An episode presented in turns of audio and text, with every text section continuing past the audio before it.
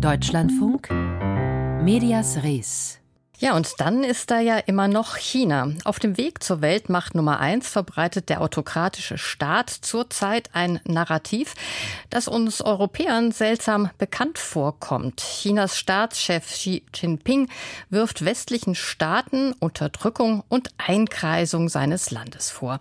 Der Westen sei verantwortlich für die schwierige Lage Chinas heißt von Russland lernen, siegen lernen.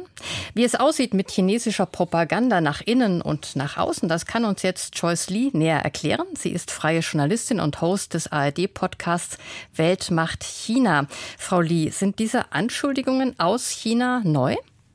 Nein, also China fährt diese Narrative schon länger. Beispiel Hongkong 2019 bis 2020 gab es dort ja die prodemokratischen Proteste gegen den wachsenden Einfluss Chinas. Und damals gab es äh, viele Vorwürfe von der chinesischen Regierung und auch von den Medien, dass es Unternehmen im Westen gäbe, die in Hongkong Unruhe stiften würden und die Proteste anheizen würden.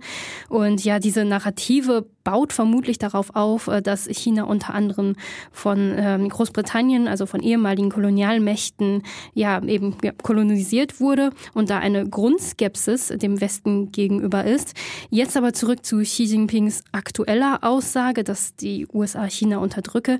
Der Unterschied ist jetzt aber, dass sie eben direkt äh, vom chinesischen Staatschef kommt und dann auch noch auf dem Volkskongress und das betont, dass die Narrative China gegen den den Westen etwas Strategisches hat, also dass China sich als Opfer sieht, das etwas tun müsse. Mhm. Wie versucht China denn diese Art von Desinformation zu verbreiten? Also wir wissen nicht detailliert, wie die Strategie aussieht und es gibt auch kaum Belege dafür, was natürlich auch logisch ist, weil man sonst die Desinformation filtern könnte. Ein anderes Beispiel, also am Anfang der Pandemie hat China die USA ja beschuldigt, das Virus nach China eingebracht zu haben oder ähm, die chinesische Regierung sagt auch das, was die russische Regierung sagt. In der ukrainischen Politik säßen Nazis. Und äh, was hier aber ähm, auffällt, ist, dass die Desinformation bei der Wortwahl anfängt. Also China bezeichnet den russischen Angriffskrieg auf die Ukraine nicht als Krieg, sondern als Konflikt, als Krise, als Spannung. Und das sieht man zum Beispiel auch bei der Global Times, einer englischsprachigen Tageszeitung der chinesischen Regierung. Mhm, eine englischsprachige Tageszeitung aus China. Das heißt, die Zielgruppe sind Menschen weltweit, nicht in China selbst?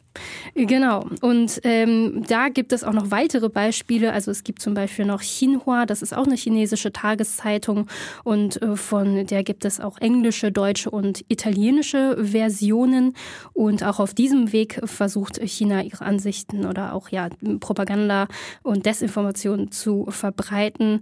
Oft äh, sind es positive Nachrichten oder was China ja demnächst für die Wirtschaft plant. Das, das sind ja dann äh, Nachrichten in diesem ähm, fällt. Aber es fehlen eben auch viele Nachrichten, die kritisch oder sensibel sind. Und wenn ja, diese Informationen fehlen, wie zum Beispiel, dass es in der Ukraine gerade einen Krieg gibt, dann ist es im Großen und Ganzen wiederum eine Desinformation, weil eben etwas fehlt und ähm, oder auch verharmlost wird. Und es ist außerdem auch bekannt, dass äh, auf Social Media, dass es dort Troll-Accounts gibt, die die Ansichten der chinesischen Regierung unterstützen. Und die nennen sich 50 Cent Army, weil gesagt wird, dass die Trolle pro Kommentar in den sozialen Medien 50, äh, 50 Cent bekommen. Mhm. Nun haben Sie die sozialen Medien schon erwähnt.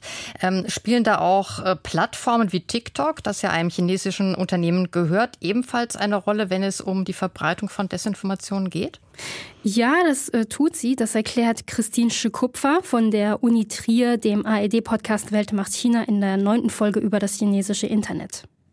Das ist jetzt nicht so, dass aus Sicht der chinesischen Regierung problematische oder sensible Informationen, äh, beispielsweise jetzt über Xinjiang oder Tibet, die Menschenrechtsverletzungen dort, überhaupt nicht vorkommen, aber sie kommen jetzt schon auffälligerweise im Verhältnis sehr, sehr wenig vor.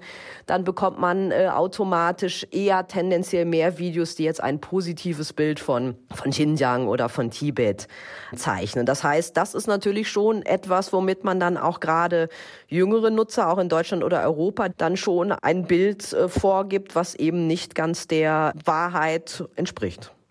Ja, und da merkt man, Desinformation ist auch eng verwoben mit der Meinungskontrolle beziehungsweise mit der Taktik, die öffentliche Meinung hinter sich zu bringen. Die chinesische Tageszeitung Global Times hat da zum Beispiel auch eine Abteilung, die unter anderem für das chinesische Außenministerium Daten über ja, ausländische soziale Medien sammelt. Mhm, das sind ja unglaublich viele Werkzeuge, die der chinesischen Regierung quasi zur Verfügung stellen. Wie genau mischt die da mit?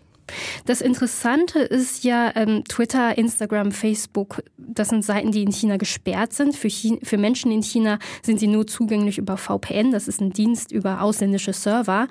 Trotzdem sind auf Twitter vor allem hohe PolitikerInnen, RedakteurInnen oder auch in Tageszeitungen vertreten.